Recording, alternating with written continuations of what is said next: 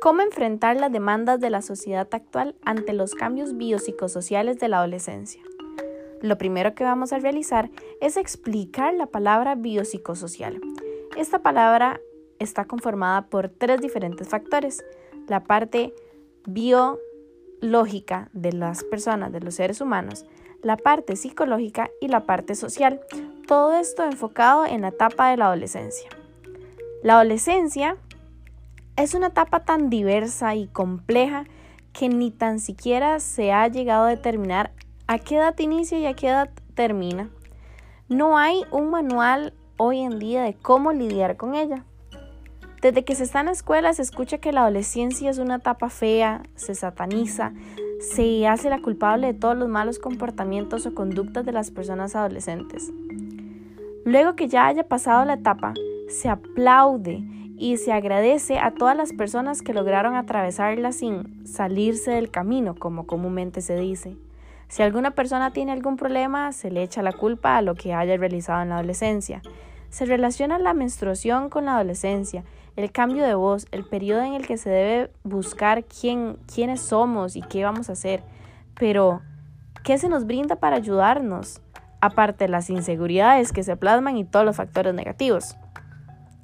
Vamos a ver, la síntesis de esto es que la sociedad cree que la adolescencia solo trae problemas, siendo un duelo para pasar y salir de la niñez. Aquí inician los problemas psíquicos para lograr solucionar y finalizar etapas y vienen cambios a los cuales no se nos prepara para afrontarlos.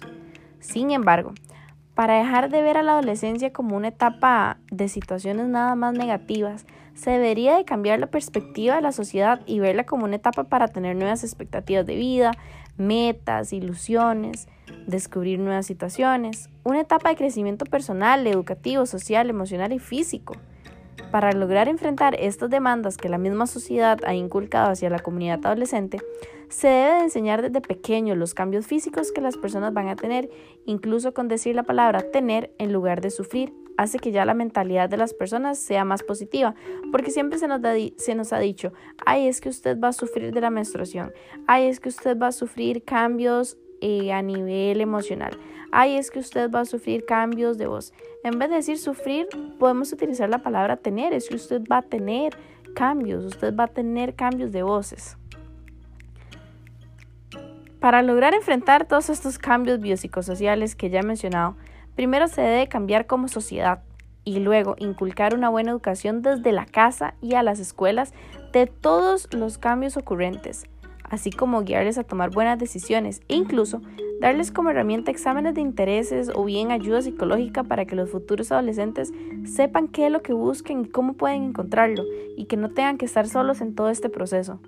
Como punto también de la sociedad se encuentran las redes sociales y la televisión. A ver, en las redes sociales se fomenta mucho el bullying y muchos estereotipos que se vuelven un factor amenazante en la etapa de adolescencia. Un ejemplo de esto es que se proyecta el cuerpo de la mujer y el hombre sumamente marcados, sumamente fits.